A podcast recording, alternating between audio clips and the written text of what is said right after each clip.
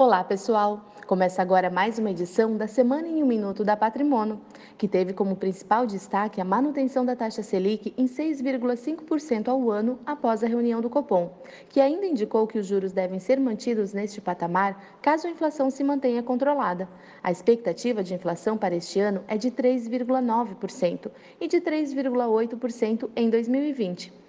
Na Câmara, o presidente Rodrigo Maia disse querer aprovar a reforma da Previdência em dois meses e que, para isso, será necessário construir a base de apoio ao governo Bolsonaro, que já está articulada.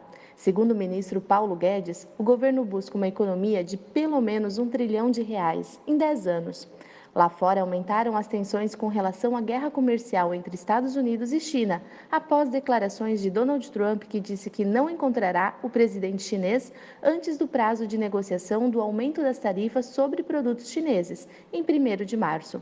E por último, foi divulgado o IPCA de janeiro, com alta de 0,32%. Em 12 meses, o índice registra 3,78%. Estas foram as principais notícias dessa semana. Um ótimo final de semana e até a próxima sexta-feira.